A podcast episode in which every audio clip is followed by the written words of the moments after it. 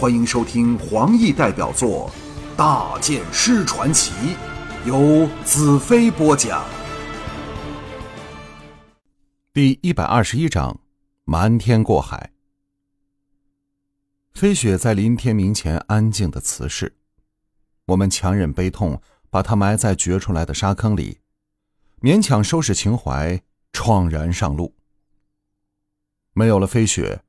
我们更没有把握甩脱乌帝的追踪，现在只能走一步算一步了。我们把身体藏在纱布里，盖上面目，携手在黄沙上疾走着。据百合说，以我们这样的速度，三十天内将抵达沙漠的核心废墟。我把精神全集中到紧握着百合那柔软修长的玉手上，心中充盈着无尽无穷的爱意。他也以相同的爱回报。那是超越了肉体的深爱，是灵魂和灵魂间最深切的爱恋。事实上，沙漠也没有什么可以使我们分心的事物，除了渺无极尽、微光闪烁的地平线和无边无际的蓝天。黄昏后，沙石平原让位于沙砾，我们走过时印下了薄薄的足迹。晚风来时，它将会了无痕迹。或许，这就像生命在宇宙的情况吧。鸟迹于踪，过不留影。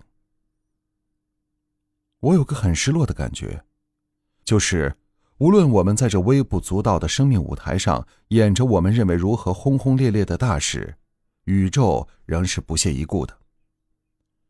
这或许是飞雪突然而来的死亡带来的深思吧。这个想法使我感到悲哀茫然。沙砾逐渐变粗。当明月再升上来，脚下踏着的已是沙石夹杂的干爽地面。我有种不真实的梦幻感觉。在这浩渺无际的空间里，人都变小了。我们不敢停留，默默赶着路，顶着夜深的寒风，茫然向着深藏沙漠里的废墟前进。到天明时，前方突然被一系列的沙丘截断了。百合道：“这是到魔眼前的迷离沙海，占地千里，外围处有个叫丹丹拿的绿洲，那是沙民的最后一站，从没有人敢越过丹丹拿到魔眼去。”我道：“乌帝是不是在那里等着我们？”百合微笑道：“只要我们在白天进入丹丹拿，还怕他什么？”要是他来找我们，还求之不得呢。我们继续走着，在没有尽头的月牙形沙丘上艰困的走着，每一步都会陷足到沙海里去。朝阳在东方的地平线路面驱走了早晨侵入的寒意，气温不住上升着，沙丘连绵不绝，一直延伸到地平线之外无垠的远处。使人很难想象黄沙外还有其他不同面貌的地方。我们循着之字形的路线爬过一座又一座的沙丘。在沙漠里跑动需要很大的体能和学问。尽管以我和百合超人的体质，也要小心翼翼，不敢有失，以免消耗太多的体力。一座座像美女丰满胸脯的沙丘，内中暗含乾坤。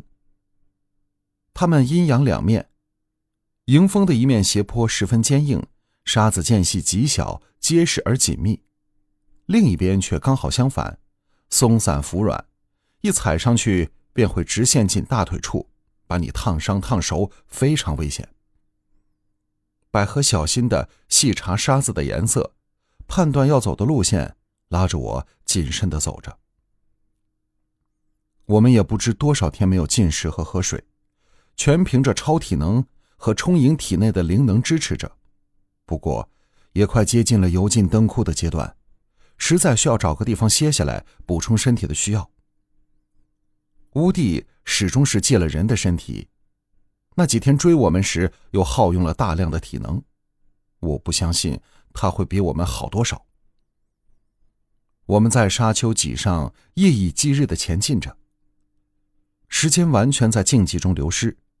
只有黑夜和白昼默默无言的交替着，炎热和寒风互换。当我们攀上了一座差点无法跨越的特大沙丘后，地势出现了戏剧性的变化。一眼望去，整个平原由色彩缤纷的石头和卵石堆砌而成，大地斑驳杂乱的呈现着白、蓝、黄、紫等各种颜色。一座座小山丘此起彼伏的散布在这五光十色的奇异世界里，叫人难以相信世上竟有这么美的地方。尤其在走过了这么单调乏味的黄沙世界后，我和百合相视一笑，携手漫步，我们心情转佳，轻松起来。